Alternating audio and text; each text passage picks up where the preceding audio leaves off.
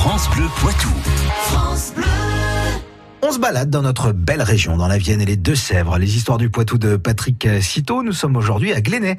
C'est dans les Deux-Sèvres, justement, une commune dont une native a connu une certaine renommée.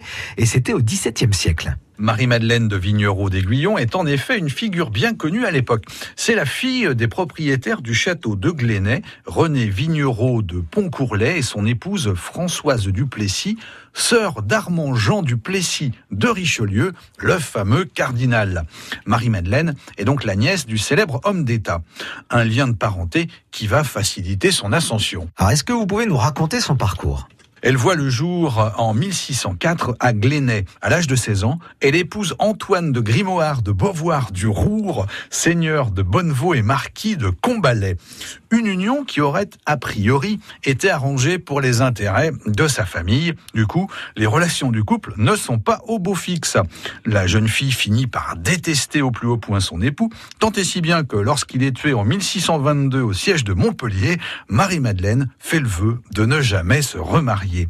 Elle continue néanmoins de fréquenter les dirigeants de l'époque et dame d'atour de la reine Marie de Médicis.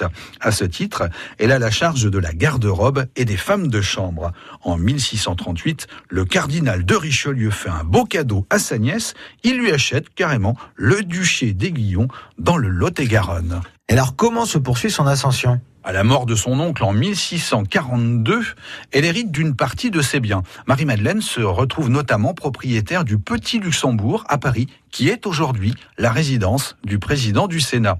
La nièce de Richelieu s'emploie alors à soulager les pauvres et à fonder des établissements de charité.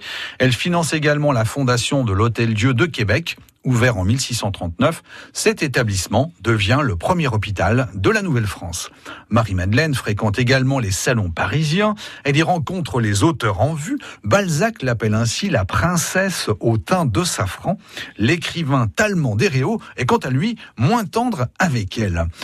Une de ces historiettes dépeint entre autres sa dévotion outrée et sa relation ambiguë avec le cardinal de Richelieu.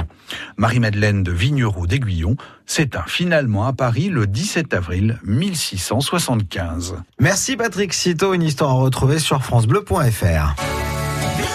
France Bleu Poitou.